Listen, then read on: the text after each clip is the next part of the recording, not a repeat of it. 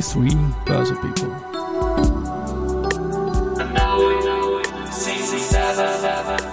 Unknowing Season 7. Presented by Fruits.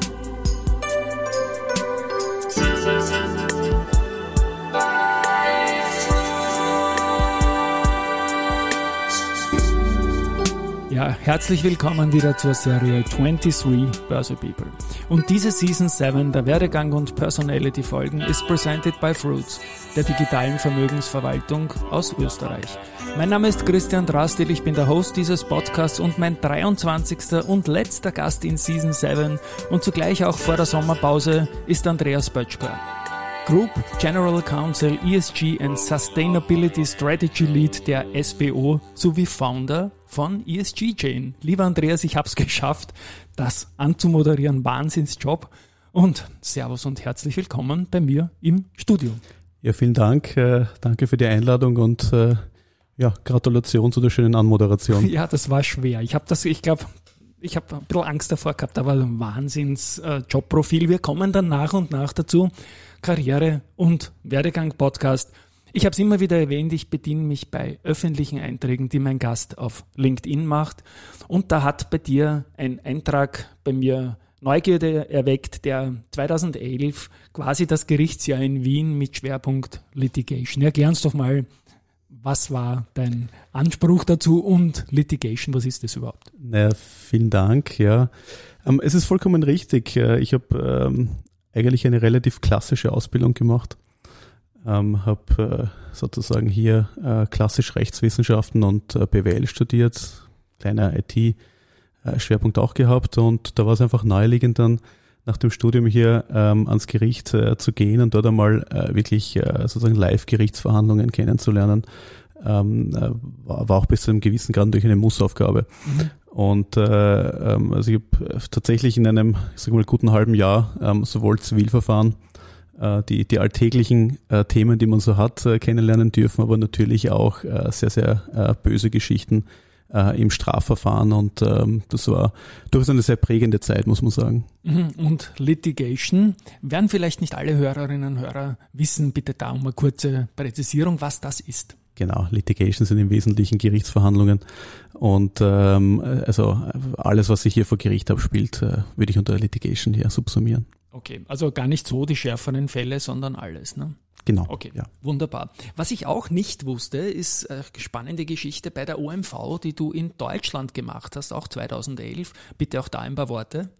Das war eine ganz interessante Sache. Ähm, ich bin damals ähm, angeworben worden, äh, schon in Studienzeiten, äh, vielleicht mal die OMV von Ihnen kennenzulernen und habe ähm, die große Chance gehabt, ähm, in äh, Deutschland ähm, bei der OMV, also wirklich äh, sozusagen in der ähm, in der deutschen Gesellschaft äh, neben der Raffinerie hier tätig zu sein, äh, war in der ähm, sehr, sehr schönen kleinen Rechtsabteilung hier äh, und habe in der kurzen Zeit, weil es ja eigentlich ein Internship war, ähm, doch wirklich sehr, sehr ähm, spannende Projekte äh, gesehen und habe dort ehrlicherweise schon ähm, auch durch die Nähe zur Raffinerie ähm, sehr das Industrie- und dieses Energiegeschäft schätzen gelernt, ja, äh, was dann ja sozusagen zehn Jahre später wieder aufgepoppt ist bei mir. Ähm, aber das war so der erste Einstieg, sage ich jetzt einmal, in das Thema ähm, Industrie und vor allem auch äh, Energieindustrie. Mhm. Du hast dich damals für Deutschland entschieden. Wenn das in Österreich gewesen wäre und es wäre genauso leibend gewesen, hättest vielleicht gleich äh, überlegt zu bleiben?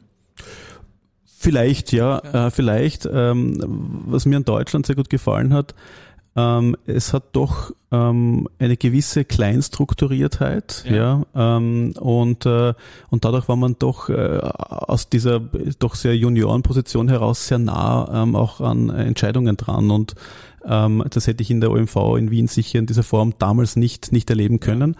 Ja. Ähm, aber ja, ähm, vielleicht hätte es mich in der OMV gehalten. Bin ja grundsätzlich ein großer Sympathisant der OMV. Sehr gut. Es ist so, dass du ja Legal quasi auch dann bei der OMV gemacht hast und das ist dann auch quasi dein, dein Job geworden. 2011 gewechselt zu Wolf Dice, zu einer großen Kanzlei. Waren dort Kapitalmarkt-Cases irgendwie dein Thema oder was, was war dein Job dort? Also ich war auf die Frage ein, ein bisschen vorbereitet. Okay, ich bin ja Kapitalmarktmensch. ähm, äh, na, klarerweise, ja. ja. Ähm, na, da muss ich ein bisschen enttäuschen. Ähm, ich bin als äh, Wirtschaftsrechtler ähm, zu Wolf Theis gekommen. Okay ähm, habe diesen Pfad auch dann, dann jahrelang weiterverfolgt und ähm, habe eigentlich in all diesen Jahren äh, ganz klassisches äh, M&A gemacht. Sehr ja. hochspannend. Ne? Was hochspannend ist, also ich habe jetzt mal vor kurzem mal nachgezählt, ich habe so circa äh, 30 äh, Transaktionen äh, begleiten dürfen. Ähm, das waren äh, mittelständische Unternehmen, teilweise auch sehr ausgerissene Fälle und ähm, das war wirklich eine, eine hochspannende Zeit ja, auch in der Zeitreihe natürlich 2011, da haben wir Lehman so halbwegs verkraftet. Es musste viel neu zusammengebaut, gemerged, geacquisitioned werden und so weiter. Kann ich mir super vorstellen, ja. Vollkommen richtig, ja. Und hast du da Branchenschwerpunkte gehabt in der M&A? Ähm, tatsächlich, ähm, tatsächlich ja, ähm, war der Großteil war im, ich sage mal, mittelständischen ähm, Zulieferbereich, um das so im weiteren Sinn äh, zu beurteilen, aber einer der Schwerpunkte, und das war die konkrete Frage, war auch tatsächlich im Energiebereich, nämlich mhm. im neuen Energiebereich. Ja, mhm. ähm, und äh, da spiele ich jetzt auf das Thema an, äh, tatsächlich erneuerbare Energien. Ja, okay, das und ist damals ja richtig in die Mitte der Gesellschaft und der Com Companies gekommen. Ne? Vollkommen richtig, ja. ist in die Mitte der Gesellschaft gekommen, ist auch ähm, sozusagen privat finanzierbar geworden damals. Mhm. Ähm, und äh, da gab es einen kleinen Hype, ähm, den wir dann ja Jahre später dann wieder erlebt haben, sogar noch viel größer eigentlich. Ich liebe ja diese Vorgeschichten, weil ja dann künftige Jobs und was man dort genau macht, irgendwie logischer und visibler werden. Wir sprechen über das Jahr 2016 und über deinen Beginn bei der Schöller Blackman Oilfield, äh, bei der SBO, dass dort Legal und Compliance deine Aufgaben sein würden, äh, war eigentlich aufgrund deiner Genese wenig überraschend, aber Capital Markets sind, glaube ich, gleich von Beginn an dazugekommen. Bitte auch da um ein paar Beweggründe für diesen großen Schritt, glaube ich mal. Ne? Also das kann ich äh, voll unterstützen, ähm, was du gesagt hast vorhin. Äh, der, Sprung zur äh, Schöller Blackman war persönlich gesehen ein sehr, sehr großer Sprung ähm, äh, im Nachhinein und auch damals schon erkannt, ein, eine sehr große Chance, ähm, weil ich tatsächlich mit dem Kapitalmarkt ausgesprochen wenig Berührungspunkte hatte. Mhm. Und ähm, tatsächlich ist es auch so, ähm, man, man fängt auch mit dem Begriff, sage ich jetzt mal, des, der Investor Relations, ähm, was es ja letztendlich war von der Funktion her, ähm, fängt man äh, jetzt als äh, Nicht-Insider im Kapitalmarkt äh, ja leider Gottes immer noch sehr wenig an. Ja. Mhm. Wir sehen jetzt seit äh, einigen Jahren, dass es tolle Studienprogramme gibt, äh, wo speziell dieses Berufsbild ausgebildet wird. Aber ehrlicherweise, wenn man klassisch von der, von der Wirtschaftsuniversität kommt, ähm, wo ich ja beheimatet war, ähm, hat man mit dieser Begrifflichkeit oder mit dieser Funktion eigentlich sehr wenig Berührungspunkte. Und deswegen war das für mich damals, und ich auch rückblickend äh, gesprochen, wirklich ein, ein Sprung ins kalte Wasser irgendwo. Ähm, ein durchaus berechneter Sprung, aber durchaus ein Sprung ins kalte Wasser ähm, und eine äh, für mich damals unglaublich spannende Herausforderung. Mhm. Als erfahrener Jurist, der M&A-Deals gestärkt auch viel Wissen mitgebracht hat. Wie neu war der Bereich Compliance für dich damals? Der Bereich Compliance war ähm, mittelmäßig neu, sage ich mal. Was wirklich natürlich neu dazugekommen ist, ist das Thema Kapitalmarkt-Compliance. Mhm. Ja. Ähm, da hatte ich davor natürlich relativ wenig Anknüpfungspunkte. Ähm, die, die interne, die gruppeninterne Compliance ist natürlich äh, der Ankerpunkt gewesen, wo ich mich wohlgefühlt habe. Ähm, das heißt, hier ähm, ko konnte ich auf äh, eigene Referenzen hier ähm, im, im, persönlichen Tun hier zurückgreifen. Ja. Jetzt ist die SBO nicht immer durchgängig im ATX gewesen, aber die meiste Zeit und ein kleineres Unternehmen in einem größeren Index. Wie ist das strukturiert in einem Unternehmen wie SBO mit, im Vorstand? Wo ist das angesiedelt, das Thema Capital Markets und Investor Relations? Die SBO hat eine ähm, sehr, sehr spannende Position, weil es ist richtig, die SBO ähm, ist natürlich ein relativ kleiner Konzern, sage ich jetzt einmal. Ähm, ein kleiner Konzern, der äh, durchaus auch ähm, nach unten hin relativ klein strukturiert ist, äh, massenhaft viele Standorte äh, mit mitunter wirklich ähm, sehr, sehr wenig äh, Personal. Ähm, aber äh, die SBO hat eine Besonderheit, ähm, die auch über die Jahre natürlich sehr konsequent und da meine ich jetzt auch die Jahre vor meiner Zeit sehr konsequent aufgebaut wurde, nämlich eine ganz, ganz starke Positionierung in einem ganz, ganz, ähm, ich sage mal, ähm, attraktiven Sektor. Und das war ähm, damals halt vor allem der Öl- und Gassektor natürlich, ähm, wo, wodurch man die Möglichkeit hatte, dadurch, dass man ja immer ähm, auch bankenseitig dann in den Sektorteams angesiedelt war, ähm, dass man ähm, auf einmal gebenchmarkt wurde gegen die ganz, ganz großen ähm, Spieler in diesem Bereich. Also von dem her ähm, ist, es, ist es richtig. Wir sind ähm, ein ja, äh, Großunternehmen äh, in Österreich, aber letztendlich ein relativ kleiner Zulieferer natürlich für eine, für eine sehr, sehr große Nische.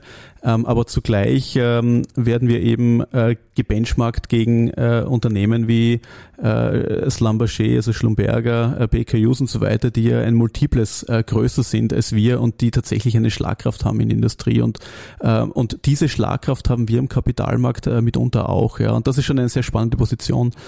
Die Frage war natürlich, wo ist das angesiedelt? Das ist ein ganz klar, also Kapitalmarkt ist bei der SBO ein ganz klar strategisches Thema.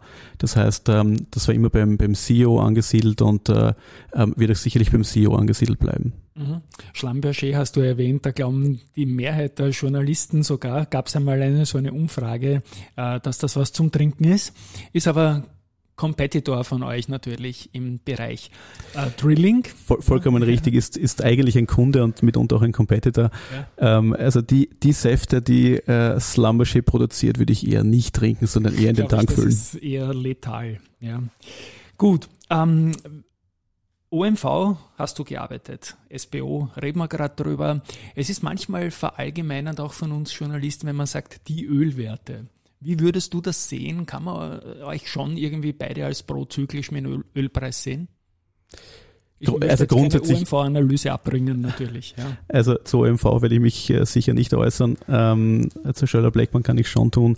Äh, ja, natürlich ist eine gewisse ähm, Konnektivität gegeben zum Ölpreis und äh, der Ölpreis diktiert halt einmal äh, jetzt so vom, vom aus Makroperspektive, ähm, wo, wo die Industrie so hinläuft. Das ist vollkommen klar. Ähm, es gibt auch gewisse äh, Korrelationen zwischen dem Öl und dem Gaspreis ähm, durch die Verträge bedingt. Also von dem her ist es klar, dass es hier die große Benchmark ist, aber dennoch ähm, laufen wir teilweise auch ein bisschen antizyklisch ähm, und ähm, von dem her ähm, vermeiden wir es immer zu sagen, also diese eine, dieser eine Wert, dieses, wo, wo man hinschaut, das ist die Benchmark, ähm, sondern tatsächlich gibt es ja auch Nuancen. Und wenn man unsere Geschichte anschaut, und darüber werden wir eh noch sprechen, ähm, gab es auch wirklich Aspekte, wo wir ähm, es geschafft haben, einfach durch eigene Unternehmenskraft hier ähm, einfach einen Wert äh, zu kreieren, der vom, vom Öl eigentlich völlig abstrahiert war. Dann schließe ich da gleich an. Du bist jetzt sieben Jahre beim, beim Unternehmen dort, also 2016 eingestiegen. Wir haben jetzt 2023. Es war ja vom Umfeld her unpackbar, was da alles an externen Einflüssen gekommen ist. Wir haben in der Pandemie mal einen negativen Ölpreis gehabt im Future drinnen und so weiter. Ich möchte das, was du jetzt in den Raum gestellt hast, die Innovationskraft von der SBO und die, die Stärke da jetzt anknüpfen und um um ein bisschen diese Zeitreise auch, wo es mit dem Produkt hingegangen ist, auf, aufgrund auch der internationalen Needs, die es gegeben hat. Ja, also da kann ich natürlich viel erzählen. Ähm, und, und du sagst ja gerne, äh, ich, ich sage immer scherzhaft, ähm, auch, auch im Freundeskreis, ich bin äh, ich sage mal, sieben, acht Jahren äh, schon, schon drei Krisen erlebt, äh, veritable Krisen erlebt und ähm, das äh, erleben zum Glück nicht allzu viele Menschen, muss man sagen, auch nicht allzu viele äh, Kollegen im Kapitalmarkt. Ähm, ja, also wir hatten natürlich, ähm, also wie ich gekommen bin, das war ja insofern ganz interessant. Ähm, das war ja ähm, sicherlich das schwierigste Jahr in der Unternehmensgeschichte, bis dahin, aber auch von da, von da an weg. Und äh, ich kann mich erinnern, also die Aktivität äh, war, war quasi, also gefühlt quasi zum Erliegen gekommen damals im, im Februar 2016. Kannst ähm, du uns da noch auf die Sprünge helfen, was damals der Grund war? Ja, das war ganz einfach. Ähm, die, die OPEC hatte kurz vorher announced, ähm, dass sie sozusagen ihre Töpfe öffnen und die mhm. Produktion hochfahren mit der Ambition, äh, letztendlich das Fracking in irgendeiner Form halt ähm, zu limitieren oder abzudrehen. Das, das US-Fracking, muss ich sagen. Also hier den größten Competitor international hier zu limitieren. Und ähm, das hat dann dazu geführt, ähm, dass es halt einfach eine ähm, Ölpreis-Explosion ähm, gegeben hat, die halt dann letztendlich halt ähm, ja, zu einem, zu einem Nachfrageeinbruch geführt hat durch den Umkehreffekt. Ja. Und äh, also wir waren damals in der, in der sogenannten Ölkrise der Jahre 14 oder, oder 15 bis 16 eigentlich. Hat man dich auch deswegen geholt, glaubst, dass man da einen, einen, einen M&A und Legal-Experten holt, der eine ganz besondere Herausforderung mitmanagen soll von Anfang an? Naja, das wäre, das wäre anmaßend. Also äh, es gibt, äh, es gab Hab damals, es gab, genau. es gab damals ähm, sehr, sehr, sehr gute Köpfe im Unternehmen und gibt sie heute noch, äh, genau. auch, auch ohne meine Person. Also das würde ich nicht sagen. Ähm, aber, aber es stimmt schon, ich bin damals äh, gekommen in eine ähm, Akquisitionsphase hinein. Mhm. Wir haben damals ein äh, eigentlich die größte Akquisition in der Unternehmensgeschichte gemacht. Ähm, das war, ähm, wie gesagt, zwei Monate später äh, im Jahr 2016. Und äh, was dann begonnen hat, und das war wirklich hochinteressant, war dieser ganz große ähm, Fracking-Boom, ja, ähm, der ja dann noch lange angehalten hatte, die Jahre 17, 18, 19 ähm, völlig überstanden. Ähm, und man konnte damals natürlich ähm, aus dieser wirklich brillanten Akquisition heraus einfach die Positionierung des Unternehmens ähm, noch einmal nachschärfen. Und letztendlich hatte dann auf der einen Seite den Marktbenchmark, auf der anderen Seite den internen Benchmark ähm, durch diese Akquisition, äh, die wir auch teilweise ja publik machen mussten aufgrund der, ähm, der Transaktionsstruktur ähm, und konnten damit eine wahnsinnig große Erfolgsgeschichte einfahren. Am Jetzt Kapitalmarkt schon, und operativ. Muss journalistisch kurz nachhaken noch und bitte noch Näheres zur Akquisition, die du jetzt kurz erwähnt hast, auch für die Hörerinnen, zur Vertiefung noch. Gerne. Also wir haben damals ähm, äh, aufbauend auf einer ähm, Basisakquisition im Bereich ähm, der äh, Bohrlochkomplettierung ähm, die Bohrlochkomplettierung ist ähm, der, der nächste Prozessschritt ähm, sozusagen nach der Bohrung, ja, äh, in der Öl- und Gasbohrung muss ich sagen, ähm, und heute auch in anderen Bereichen, in der Geothermie zum Beispiel. Ähm, aber jedenfalls ähm, die Bohrlochkomplettierung haben wir ähm, ein äh, zweites großes Unternehmen gekauft, ähm, aufbauend, wie gesagt, auf einer Basisakquisition, die wir zwei Jahre vorher gemacht haben ähm, und sind damit natürlich mit einem äh, wahnsinnig innovativen Produkt, äh, was damals äh, unglaublich viele Alleinstellungsmerkmale hatte, ähm, sind damals in einen Markt äh, hineingegangen, äh, der halt einfach einen riesen, einen riesen Hochlauf erlebt hat. Und das war eben dieser, dieser Fracking-Markt in den USA. Und ähm, und ich werde nie vergessen, äh, wir haben äh, aufgrund der Transaktionsstruktur, ähm, also wir hatten einen Teil äh, des Kaufpreises in der Put-Call-Option geparkt, der auch öffentlich ausgewiesen war, mussten wir ja ähm, quartalsweise hier ähm, Anpassungen oder, ein, oder Anpassungen der Einschätzungen vornehmen und auch entsprechend berichten. Und ich werde nie vergessen, wir haben damals im Oktober 2000 17 eine Ad-Hoc-Meldung äh, veröffentlichen müssen aufgrund der guten Unternehmensergebnisse, ähm, die, die äh, den Aktienkurs einfach massiv multipliziert hat. Mhm. Ja. Und, ähm, und das sind so Dinge, die, die passieren nicht regelmäßig, vor allem das Glück zu haben, dass hier der Markt ähm, sowohl das nötige Echo gibt, aber auch intern, also quasi aus dem Unternehmen heraus das nötige Echo gegeben werden kann, das ist eine Besonderheit und äh, da, da ist man schon stolz drauf, wenn man da dabei sein durfte und vielleicht sogar auch mitgestalten durfte. Und Bottomline muss man sagen, ist die Aktie mit das Beste, was man am Wiener Markt in dieser Zeit auch gesehen hat. Wir haben jetzt über die drei Krisen kurz gesprochen und eine haben wir weit ausgeholt. Das war etwas, was SBO betroffen hat und eine Riesenchance daraus geworden ist. Ich denke, die anderen beiden äh, Dinge werden die großen Krisen sein, die uns alle gehittet haben, die Pandemie und auch jetzt natürlich der traurige Krieg in der Ukraine. Liege ich da richtig damit? Ja, vollkommen richtig. Ähm, die, die Pandemie kam für alle äh, überraschend. Ähm, es gab ein paar Personen, ähm, die hier wahrscheinlich eine bessere Einschätzung hatten als ich persönlich ähm, im Vorlauf, aber tatsächlich kam das völlig überraschend und, äh, und wir haben halt darauf zurückgreifen können, äh, das war schon ein großes Asset, dass wir halt einfach Krisenmanagement gewohnt waren und, und äh, mit dieser Krise letztendlich umgegangen sind wie mit jeder anderen Krise.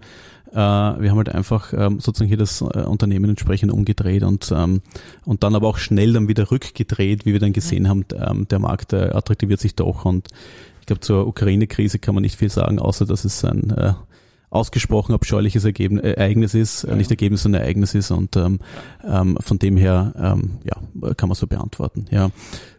Die SBO-Aktie ist im Ende Pandemie und ich hoffe, ich liege da richtig mit dem Ende Pandemie im Jahr 2022, wenn ich das mal so sagen darf, auch als stärkste Aktie am Wiener Parkett hervorgegangen. Wir durften da deinen CEO, den, den Gerald Kromann, auszeichnen äh, mit einem Award dafür ist man schon stolz, oder? Wenn, wenn man so aus einer Krise rauskommt und letztendlich hat es ja auch einen Wiener Börsepreis dafür gegeben, den ihr übernehmen durftet.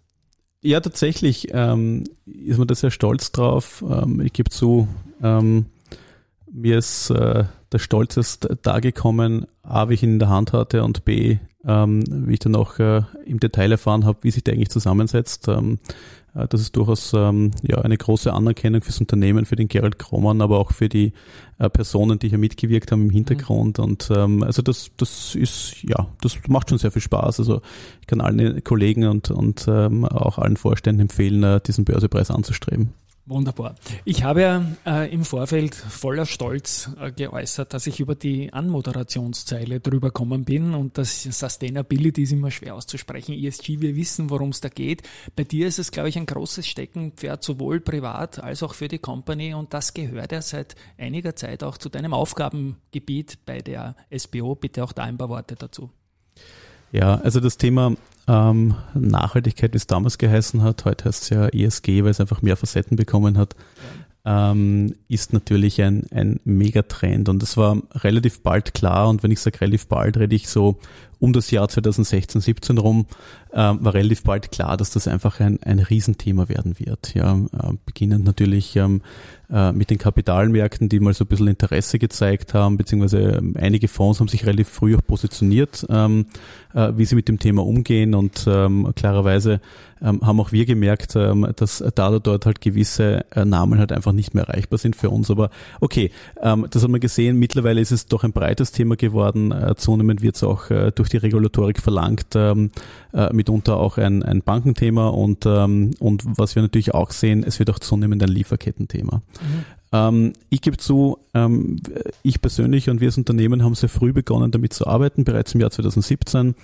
Ähm, haben, äh, glaube ich, nicht unsere Hausaufgaben gemacht, sondern auch wirklich aktiv ähm, Projekte angestoßen in diesem Bereich, äh, weil wir ähm, glauben, dass hier ähm, einfach ähm, noch massiver ähm, Bedarf hier gegeben sein wird, sich hier auch entsprechend strategisch zu entwickeln.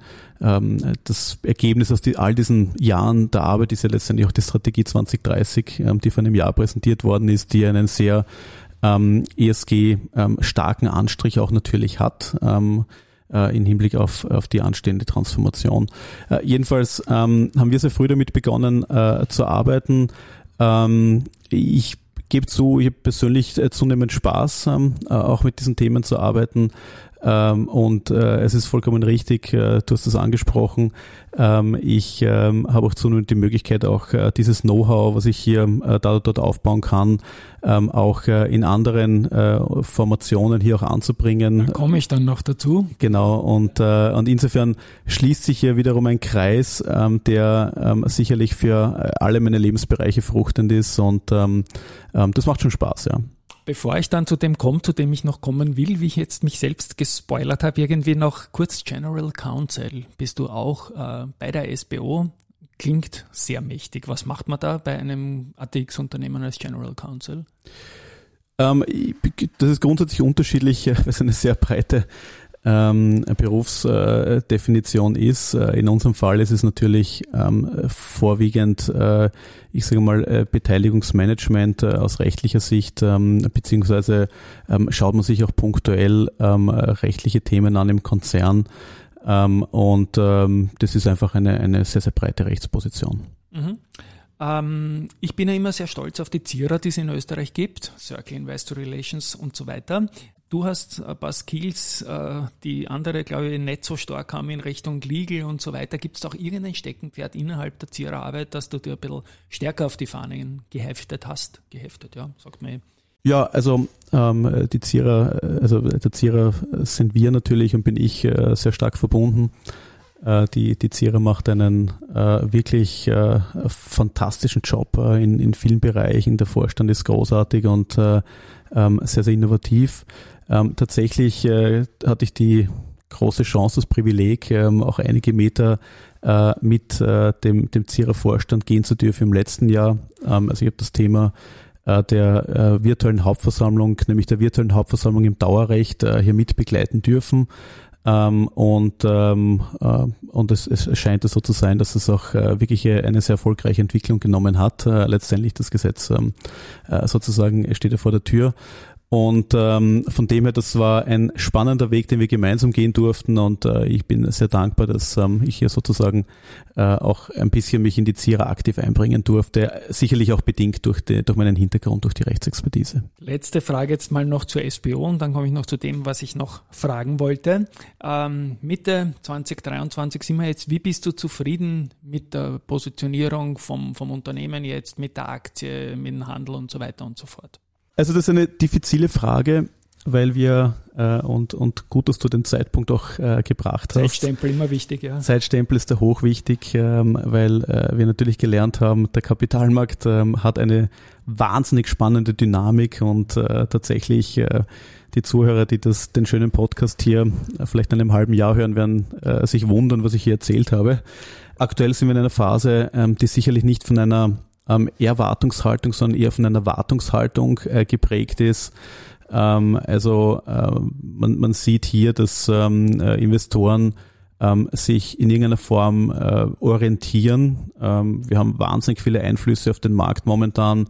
Ähm, wir, äh, ich meine, sicherlich geprägt durch die Zinskurve, aber auch durch viele andere Themen. Ähm, was sicherlich enttäuschend ist ähm, im aktuellen Umfeld äh, und worunter wir alle leiden momentan, ist äh, die äußerst geringe Liquidität. Ähm, ich schaue mir das Thema in den letzten Wochen sehr genau an. Wir haben teilweise äh, eine Liquidität, die ist bei einem Drittel ähm, vom, vom letzten Jahr und von den letzten Jahren. Äh, und das jetzt nicht nur punktuell über einzelne Tage, sondern wirklich über ganze Zeitreihen hinweg. Und äh, das ist ähm, eine Entwicklung, die natürlich äußerst unbefriedigend ist. Ansonsten weiß ich natürlich auch jetzt doch lange im Kapitalmarkt gewesen zu sein, typischerweise dreht der Markt dann auch irgendwann wieder rum und, und wie gesagt, deswegen kann ich nochmal nochmal betonen, ähm, vielleicht bin ich in einem Monat schon völlig outdated mit meiner Aussage. Ich hoffe, ja. dass es so ist. Es betrifft ja nicht nur die SBO, das, das Thema Liquidität ist ein riesiges im Markt natürlich. Ich probiere ja auch, ich muss ein bisschen das auch wieder erwähnen, an einem Österreich-Produkt, an einem sparplanfähigen, an internationalen zu arbeiten mit der Wiener Börse. Danke für die Zusammenarbeit bei der Geschichte. Schauen wir, ob was rauskommt dabei, dass, dass da was Schönes für everybody letztendlich da ist. So, und jetzt komme ich zu dem, wo ich dich zuerst noch unterbrochen habe, weil ich noch unter, über die äh, SBO weitersprechen wollte. Aber du spendest dein Know-how, dass du da, wenn ich das mal so sagen darf, über die Jahre aufgebaut hast, Lieferketten hast du genannt, auch für ein Projekt, das seit 2019 entsteht und eigentlich immer größer wird. Du bist Founder von ESG Chain. Man kann sich vorstellen, aber was genau steckt dahinter und was ist die Idee und wo soll es hingehen? Ja, also ähm, das ist tatsächlich richtig. Ähm, bin, bin eigentlich Co-Founder, will okay. meine Kollegen jetzt, äh, jetzt nicht äh, in den Hintergrund stellen, aber ich habe äh, tatsächlich diese privilegierte Rolle, ähm, dass ich hier äh, vor allem das ESG, das ESG-Know-how äh, hier einbringen darf. Ähm, tatsächlich steht dahinter eine äh, letztendlich eine Plattform und ich betone wirklich eine Plattform, weil es mehr als eine IT-Lösung ist, ähm, die äh, direkt abzielt auf das Lieferkettengesetz, ähm, okay. also direkt abzielt auf eine Lösung ähm, eines äh, einer neuen Regularie, die von der Europäischen Union kommt, äh, die ähm, ohne Technik in dieser Form auch gar nicht ähm, handelbar sein wird für Unternehmen. Ja. Ähm, und ähm, da freue ich mich, dass ich hier meine quasi mein Know-how spenden darf ähm, und äh, sind viele, viele sehr, sehr gescheite Köpfe mit dabei, passiv oder aktiv und das eine, macht viel Spaß. Wenn ich jetzt die große ATX und Zierer Familie, ich mach's breiter, die, ist, sind das potenzielle Anwender dieser ESG-Chain? Äh, mit Sicherheit, ja. Ähm, also ich werde jetzt äh, sicherlich keine Werbung machen, aber, äh, aber grundsätzlich natürlich, einfach, ja. grundsätzlich natürlich, ähm, weil, wie gesagt, dieses Lieferketten-Thema ähm, so ein bisschen so ein, ich sage mal, ähm, Ausreißer aus diesem gesamten European Green Deal ist, äh, mit dem wir uns alle auseinandersetzen müssen, ähm, ähm, aber eine Schärfe hat, eine Härte hat, ähm, die wir, glaube ich, äh, äh, so auch noch gar nicht kennen oder kannten. Ähm, und, und von dem her, ja, wird es sicherlich Anknüpfungspunkte geben. Wunderbar. Ein Karriere- und Werdegang-Podcast ist das ja. Ich glaube, du hast dich im Vorgespräch irgendwann als alter Hase gesagt, junger alter Hase, jetzt zu dir. Wir haben jetzt über dich gesprochen, aber du gibst ja dein Wissen auch durchaus weiter, jetzt zum Beispiel über Bücher, über Keynotes, über Fachhochschulen und so weiter. Auch da ein paar Worte, wie du dich da engagierst. Ja, also tatsächlich ähm, macht es mir ähm, sehr, sehr viel Spaß, ähm, zum einen mit ähm, Wissenschaftlern zum Arbeiten, zum anderen ähm, auch mit, vor allem mit jungen Leuten zu arbeiten. Und äh, deswegen habe ich einen Weg gefunden, äh, der zweigleisig ist. Zum einen, äh, dass ich ähm, vor allem im IT-Bereich, im angewandten IT-Bereich ich bringe das äh, Schlüsselwort Artificial Intelligence ähm, hier ähm, auch sozusagen meine Positionen, meine Interpretationen hier äh, zum Besten geben darf. Ähm, habe jetzt äh, vor ein paar Monaten äh, bei der International Data Science Conference ähm, die Keynote Speech halten dürfen und äh, habe dort über äh, sozusagen die Historie des Rechts äh, bis eben zu den neuen ähm, Akten, die hier kommen, äh, hier ein bisschen aufarbeiten dürfen, auch ein bisschen humoristisch aufarbeiten dürfen. Das macht dann sehr viel Spaß. Äh, und parallel dazu habe ich eben meine, meine Schreibtätigkeit hier, meine, meine Buchtätigkeit im Bereich IT.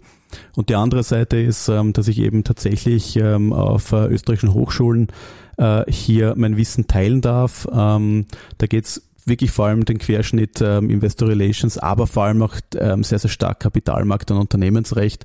Ähm, und äh, mit jungen Leuten zu arbeiten ist nicht nur interessant, sondern auch inspirierend, weil äh, junge Leute, die halt heute zwischen, ich sage mal, 20 und 25 sind, äh, eine andere Sichtweise auf viele, viele Dinge haben, als wir das haben. Und, ähm, und da kann ich auch äh, zugegebenerweise auch sehr, sehr viel mitnehmen dann auch in die eigene ähm, Tätigkeit und auch in die Tätigkeiten der SBO. Und das ist ein wunderschönes Schlusswort, weil dieser Dialog mit den jungen Menschen ist, glaube ich, ganz, ganz essentiell für unser aller Weiterkommen. Lieber Andreas, danke, dass du da warst. Für mich war es eine Highlight-Folge. Möchte mich bei der Gelegenheit auch gleich in eine kleine Sommerpause äh, verabschieden für diese Podcast-Reihe. Und wir werden uns dann höchstwahrscheinlich Mitte, Ende August wieder regelmäßig dreimal die Woche hören. Aber zunächst einmal Ciao von meiner Seite heute. Vielen Dank, äh, hat sehr viel Spaß gemacht und äh, auf eine gute Zukunft. Tschüss. Schönen Sommer.